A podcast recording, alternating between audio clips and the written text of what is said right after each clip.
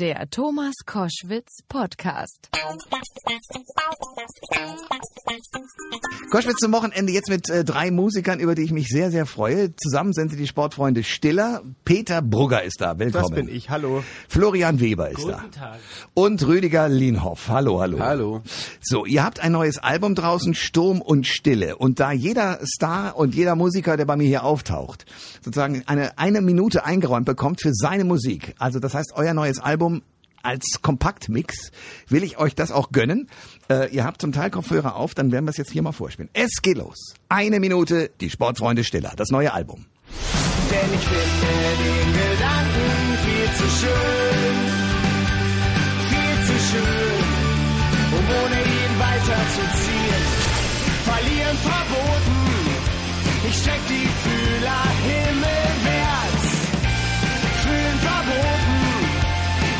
Reiße mir das Brett vom Herz. Und weil du mir so viel bedeutest, bist du ein Geschenk, du bist ein Geschenk. In Sturm und Stille. In Sturm so wie in Stille. So gut es geht, so gut es geht. Ist alles kein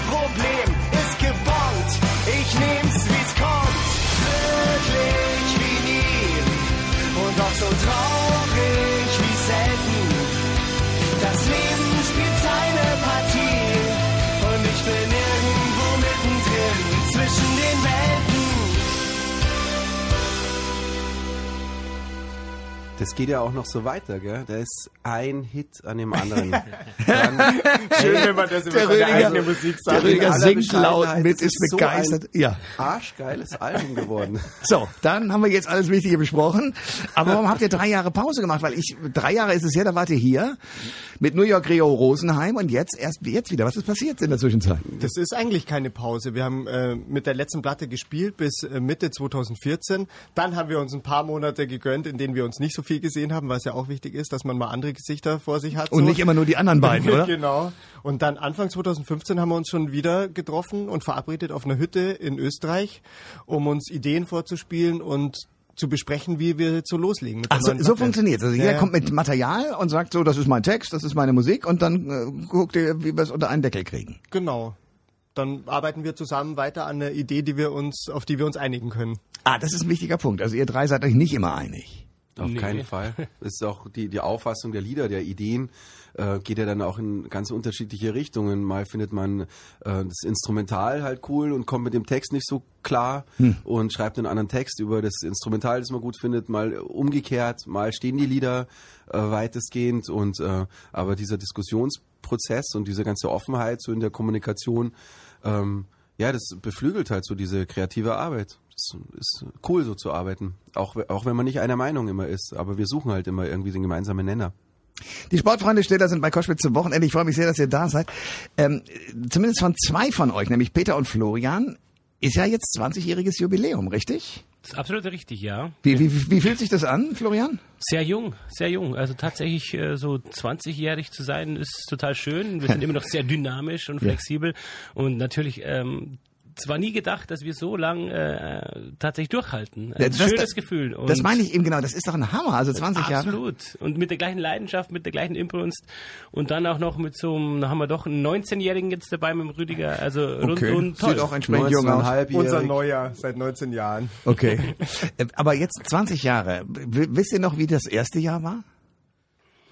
Ja, ich kann mich schon an die Zeit zurückerinnern, ähm, weil es auch eine intensive Zeit da war. Ich habe Flo gerade frisch kennengelernt gehabt im Sportstudium ähm, und wir haben, äh, wir fanden uns gut und haben entschieden, hey, lass uns zusammen irgendwie eine Band machen. Und dann ging es halt. Äh, Wirklich so der Beschluss. Also ich, Ja. das könnte cool funktionieren. Ja, das weiß man natürlich nie, aber wir mochten uns und wir hatten ähm, ähnliche Musikvorlieben. Das Blöde war nur, wir waren beide Schlagzeuger, also musste ich mich entscheiden, die Gitarre zu spielen. Und ich hatte damals schon ein bisschen angefangen, so mit Gitarre. Okay. Somit war das klar. Und dann haben wir losgelegt und dann war es natürlich sehr spannend zu sehen, was, da, was sich da so ergibt. Und die ersten Konzerte, die zugegebenermaßen ziemlich schlecht waren, aber Auf einem Ich war auf dann- zwei. Genau, du hast Ach, ja mal du, im Publikum ach, du warst gesehen. als, genau, als, mit, ja.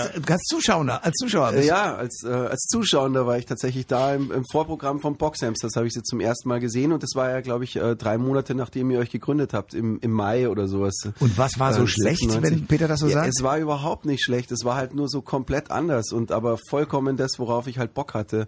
Die haben, haben sich halt einfach auf die Bühne gestellt und totalen Spaß gehabt. Der Peter hatte ein Riesenproblem, seine Gitarre mit dem Stimmgerät zu stimmen tatsächlich. Und, Ja, ähm, und dem hast du der- zugeguckt dabei. ja, ich habe zugeguckt und war gerade wirklich in der Zeit auf der Suche nach einer Band. Ich habe mir wirklich 96 im Februar ein Jahr Zeit gegeben, um die Band zu finden, mit der ich schaffen kann. Und ähm, habe ich, ich habe viele Leute, die das bestätigen können. Und es ist wirklich wahr. Ich hab, und da stand ich da und habe den Peter und den Flo gesehen und, und habe zu meiner damaligen Freundin gesagt, ey fuck, so eine Band brauche ich. Ich brauche einfach Leute, die, die nicht rummucken wollen, die einfach nur geilen Sound machen wollen. Und ja, wenn der Peter seine Gitarre dann so gestimmt hatte, dann ging halt, hat er auf der rechten Hand so einen geilen Groove gehabt.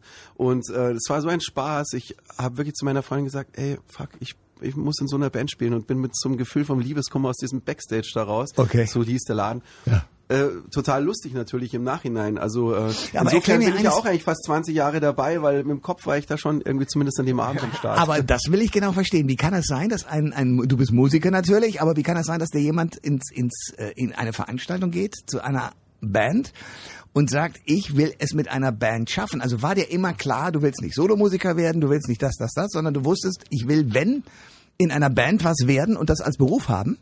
Ja, es war halt einfach nur so, dass ich mir dachte, ähm, ich muss es halt, ähm, ich, ich wollte halt einfach eine gescheite Band haben und äh, in, einer, in einer- in einer tollen Band spielen und Spaß mit den Leuten haben. Aber und, warst du in äh, anderen Bands vorher? Ja, ich habe in unzähligen, ich habe pro Woche in drei verschiedenen Bands tatsächlich vorgespielt. Ich Gut, hab, ich- äh, dann verstehe jetzt. Und äh, und habe mir halt einfach gesagt, du musst die Wahrscheinlichkeit einfach erhöhen, dass es halt, äh, dass du wirklich eine Spitzenband findest. Also du brauchst einen zeitlichen Rahmen, um richtig dafür zu kämpfen. Und das war Februar 96 bis Februar 97. Okay. Und ähm, und danach war mir klar, muss ich mich bewerben für irgendwelche anderen Dinge, damit ich einen vernünftigen Job bekomme. Aber das ähm, wollte ich machen, um in der Rückschau sagen zu können, ich habe es wirklich einfach wenigstens mal probiert. Und dabei sind natürlich auch viele wunderbare Geschichten rumgekommen. Unter anderem die, dass wir uns wirklich kennengelernt haben. Ja, aber du hast auch echt Glück gehabt, dass du äh, in die Band eingestiegen wurdest. also erst einmal, ähm, wie wir zum Rüde kamen, das war über eine gemeinsame Bekannte. Äh, also wie gesagt, Die Mädels wieder. Genau, die Mädels verbinden dann doch. Ja, und als sich der. Rüde vorgestellt hat beim Peter und mir im Atomic Café, und dann dachte ich mir schon, oh Mann, schau, der hat die Kappe verkehrt rum aus, der hat, der hat auf, er hat lange Haare, einen Pferdeschwanz, nein. Der styletechnisch gar nicht. Ja, das ist so peinlich. ich will keinen, keinen mit Pferdeschwanz in der Band haben.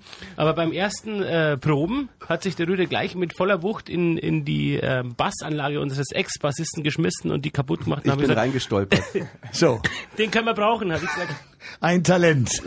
Nein, aber was ich so faszinierend finde, ist, dass ihr tatsächlich, wa- war das ein, ein, ein Probelauf in euren Köpfen zu sagen, okay, wir versuchen jetzt mal ein paar Jahre mit dem, was wir musikalisch können, an, an kompositorischem, an, an textlichem, äh, das zu versuchen und wenn es klappt, werden wir das auch als Berufsmusiker machen. War das wirklich so ein Plan von euch allen dreien? Nee, das hat man so nicht im Kopf. Aber ich, ich, ich Ja, lern's so von Rüdiger gerade. Ja, ja, Rüde wollte halt einfach, äh, der hatte sich den persönlichen Plan gesteckt, äh, eine Band zu finden, mit der er was irgendwie reißen kann. Aber ich glaube, du hattest jetzt auch nicht so konkret den Plan, dass das dein Beruf wird und dass du Nein, da das überhaupt erfolgreich nicht, sondern dass ich einfach in einer geilen Band spielen wollte. Ah, okay, aber es Und- hätte auch sozusagen als Hobby oder amateurmäßig weitergehen können. Ja, genau, was, was auch immer. Ich wollte halt äh, Auftritte spielen und auf Tour gehen mit der Band. Und äh, man weiß halt einfach nicht, wo es erfolgsmäßig hingeht. Also klar, wir haben so, wir haben vieles probiert, so in den ersten vier Jahren. Es hat ja auch vier Jahre gedauert, bis wir einen Plattenvertrag bekommen haben. Und da gab es auch Momente der Frustration, so als wir gemerkt haben, ach Mist, jetzt haben, haben wir irgendwie ein Angebot bekommen, aber es hat doch nicht geklappt und wir sind dann doch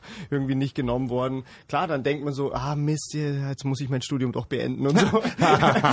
klar, weil man träumt irgendwie schon, aber man hat überhaupt keine Vorstellung, was das dann bedeutet. Okay. Und das haben wir dann erst im Laufe der Zeit einfach gemerkt. Selbst ein Plattenvertrag heißt ja nicht, man hat es geschafft und Nee, ist dann ein Superstar. nicht. Wie Also, viele Leute gibt's, die einen One-Hit-Wonder haben und das war's dann? ja, ja, eben. Die Sportfreunde Stiller sind bei Koschwitz zum Wochenende. Das neue Album hat einen Gegensatz in sich, nämlich Sturm und Stille. Wie erklärt ihr mir den? Zum einen ist es ein Lied, mit das erste Lied, das entstand für dieses Album und zum anderen fanden wir das einen ganz tollen Überblick über die letzten 20 Jahre, die wir zusammen sind. Äh, Es gab die stürmischen, euphorischen Seiten, es gab die stürmischen ähm, Gegenwindseiten, die wir auch äh, durchstehen mussten. Es gab die äh, Zeiten, in denen wir uns voneinander gelöst haben und nichts voneinander gehört haben, aus ähm, kreativen Gründen, aber auch aus vorsorglichen Gründen. und aber auch War es an diesen Grenzen, ja? Dann, dann doch. Ja, es gibt äh, immer diese Phasen der kreativen Arbeit, der äh, Promotionsarbeit, dann auf Tour sein und dann entfernt man sich wieder, um sich zu sammeln. Ganz normal bei, bei so einem musikalischen Vorgang. Aber es gab auch die sprachlosen Seiten, die wir hatten in unserer Karriere und erst lernen mussten, wieder aufeinander zu hören, miteinander zu, zu kommunizieren, um ein gemeinsames Ziel ähm, anzugehen. Das ist alles schon sehr, sehr spannend und eine Entwicklung und ähm, ja, das Sturm und Stille passt da wie die Faust aufs Auge. Okay. Heftiger Gegensatz, finde ich. Also, aber ein schöner. Äh, Vor allem die stillen Momente. Also heißt das Stille tatsächlich jeder für sich oder könnt ihr drei auch tatsächlich nebeneinander hocken, wie so ein altes Ehepaar und still sein? Sehr gut können wir das. Es geht eigentlich schon. Der ja. Rüde kann die Klappe so schlecht halten, aber wenn er, wenn man, Und ist auch der Jüngste, ne? Das muss man ja sehen. Das neueste Mitglied. Unser Nesthäkchen, Mai. wir können wunderbar nebeneinander schweigen und wir kennen uns äh, so lange, wir machen uns, glaube ich, jetzt darüber keine Gedanken, wenn jemand jetzt nicht in einen riesen Redefluss neben einem kommt oder einem nichts zu sagen hat. Und ähm, die Stille ist halt tatsächlich äh, genauso wie, äh, wie der Wahnsinn, den man halt teilweise auf der Bühne erlebt oder, oder einfach emotional neben der Bühne erlebt. Es ist halt auch ein, ein ganz wichtiger Teil, so äh, in diesem Leben halt. Also aber nicht nur als, als Künstler, als Musiker, aber ich glaube, der stillste Moment, den ich so kenne als Musiker, ist nach der Bühne von einem Festival runterzugehen und die Tür zuzumachen. Das, Das stelle ich mir vor. Ich habe äh, zufälligerweise Sting, äh, der seinen Geburtstag in einem äh, 50.000er Stadion gefeiert hat. Und dann anschließend geht er nach Hause, also nach Hause, ist er nicht da zu Hause, also geht er ins Hotel. Und dort ist er alleine. Und es ist still. Kennt, Ja. ihr, die- kennt ihr diesen Moment? Auf jeden Fall. Der ist Ja. eigentlich traurig, ne? Du hast vorher Ja. Fans jubeln, es ist hoher Adrenalinspiegel und plötzlich Stille. Sagen wir so, wenn es einem schlecht geht, ist es sehr traurig. Wenn man dann alleine da sitzt und irgendwie noch diese Bilder hat und dieses Wummern in den Ohren aus, so von, von diesem Auftritt, dann kann es schon wirklich ein ganz, ganz arger Moment auch sein und ein sehr einsamer Moment. Aber ich genieße es auch manchmal total. Ich finde es dann so, dann, dann ist man wieder so völlig beraubt von dieser Illusion des Top Typen da auf der Bühne. Das finde ich auch so geil, wenn ich mich dann anschaue im Spiegel auch so völlig runtergerockt, so durchgeschwitzt und so. Das ist auch irgendwie geil, dann so in dieser Stille und in seiner Nerdigkeit dann so. Aber Das es gibt doch das schöne Beispiel, als wir mit dem Fahrrad äh, in die Olympiahalle in München fuhren, um ein Konzert zu spielen und dann natürlich auch berauschend und überwältigend und dann mit dem Fahrrad wieder heim und dann im Bett liegen und da habe ich mich schon ertappt, dass ich dann so, so die- dieses Rauschen des Publikums noch hat, dann irgendwie einfach so in die Dunkelheit reingewunken habe. Ja. Äh, Und dann meine Frau, was machst du da? Ich bedanke mich nur. Die Sportfreunde Stiller sind bei Koschwitz zum Wochenende. Ihr habt einen Song auf dem Album, finde ich großartig, Keith und Lemmy. Also Keith Richards und äh, von den Stones und Lemmy Kill, Killmister von den von Motorhead. Äh, welche Bedeutung haben diese beiden Musiker gerade für euch? Ja, die stehen stellvertretend ähm, für so viele großartige Künstler, die jetzt in der letzten Zeit gegangen sind, für so eine ganze Generation, die sich auf den Weg macht. Ja. Und ähm, Achtung, Und- der Keith, gell? ja, der Keith lebt noch, natürlich, aber die halt Da älter fragst du werden. dich immer, die wie er das hinkriegt. Aber okay, das ist eine andere Geschichte. Ja, das ist eine, also, aber ähm, ähm, die stehen für mich, zeigen die mir, selbst die Größten werden älter und äh, und sterben irgendwann und äh, und sie schaffen es mit einer großen Haltung und einer Würde voranzugehen und ähm, und ich merke halt immer wieder so bei, bei dieser Abschiedstraurigkeit, die ich echt so an jedem Abend dann so spüre, wenn diese neue Nachricht irgendwie reinbombt von dem nächsten, der so unerwartet stirbt. Und das so dass ich mir denke, Jahr wow, heftig, ja. Ja. du hast es geschafft. So, äh, du hast äh, in einer äh, großen Haltung, in einer großen Würde dein Leben von Anfang bis zum Ende gelebt und hast es halt einfach geschafft zu gehen und äh, dass die Leute dir halt wirklich noch den den Hut vor dir ziehen und so Spalier stehen. Und äh, das finde ich, ähm, das finde ich so großartig. Und äh, Keith ist auch einfach alt geworden. Und wenn ich mal die alten Filme von ihm anschaue und die äh, gegenwärtigen Filme, wenn ich das, äh, wenn ich seine Biografie lese, dann denke ich mir, Wahnsinn, du hast so eine Haltung. Ähm, toll, dass du bis in dein Alter die Menschen inspirierst und äh, ihnen ein Vorbild bist. Und er erzählt die Geschichte vom Leben in Würde und vom Älterwerden und irgendwann wahrscheinlich vom Sterben.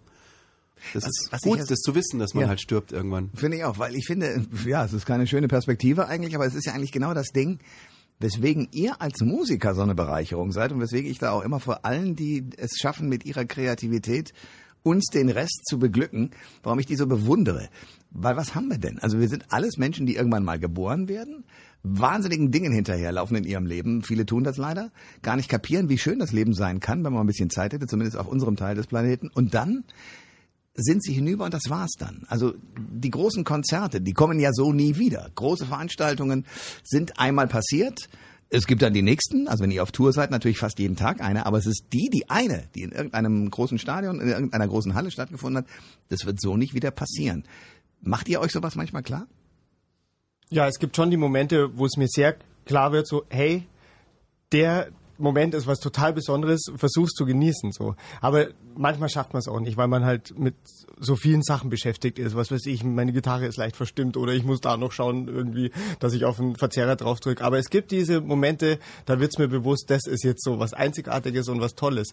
Äh, deswegen finde ich es auch so schade, dass so viele Leute im Publikum oft, wenn ihr Lieblingslied kommt, ähm, das Handy zücken, das Smartphone zücken und filmen wollen, anstatt dass sie sich in diesen Moment reinhauen und den so aufsaugen in sich. Da, da filmen viele lieber mit und versuchen den Moment irgendwie festzuhalten und da, dann verschwindet so ein Filmchen irgendwo als Karteileiche so und man hat aber diesen Moment ein bisschen verpasst.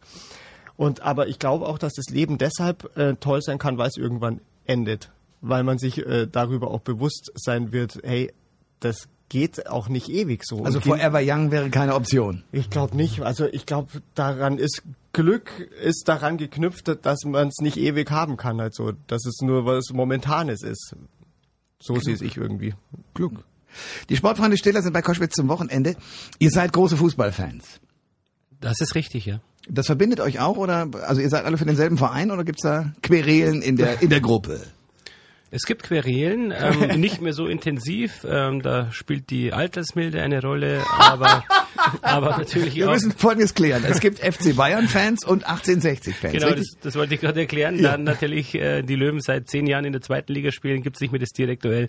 Äh, das direkte Duell ähm, gab natürlich, als dem noch so war, ähm, schon auch Zeiten vorm Fernsehen, wo ich vor neben Peter sitzend, äh, wo wir uns ja oder ich ihn beleidigte, er mich dann auch ähm, Oh. körperlich anging und äh, ja, aber letztlich nach Abpfiff habe ich ihm stets aufrichtig gratuliert.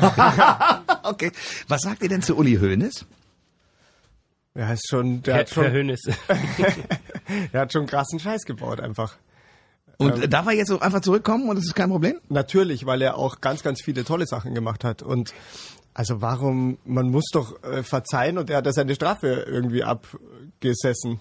Na, ich bin ja noch viel krasser. Das meint er ernst. Er steht da und meint es ernst. ja klar, was Ja, denkst ja, du? natürlich. Dass wir das nicht ernst meinen. Aber es ist doch, das ganze Rechtssystem ist darauf angelegt, dass man Aber äh, Florian, sich sag mal- rehabilitieren darf. Ja, oder? und Florian, was sagst du da? Also du bist anderer Meinung. Ich bin sehr anderer Meinung, auf alle Fälle, ja. Was, was denkst du? Er hat seine Strafe erhalten und ähm, fände ich es äh, einfach nur vorteilhaft, wenn er ähm, im Stillen einfach sei, am Tegernsee seine Angel nimmt und noch ein paar Karpfen fischt, aber von der Bildfläche verschwindet. Aber mit dem mit dieser Haltung jetzt, mit der sehr selbstüberzeugten Haltung, da nochmal Präsident werden zu wollen, finde ich absolut daneben. Hm. Darf ich eine, eine weitere Meinung reinbringen? Mal gucken, Bitte, wie ihr da reagiert. Ich finde ja, wenn wir uns das deutsche Strafrecht anschauen und wenn wir uns anschauen, welche Taten so begangen werden, also ich sag mal gleich die ganz schlimmen, Mord oder Raub oder Zerstörung von irgendwelchen Dingen, dann sind das da- Sachen, die A, geahndet werden müssen, Kindesmisshandlung und ähnliches, ist ja gar keine Frage. Da musste jemand in, ins Gefängnis oder im Zweifel in die Psychiatrie, aber jedenfalls muss er weg von der Gesellschaft.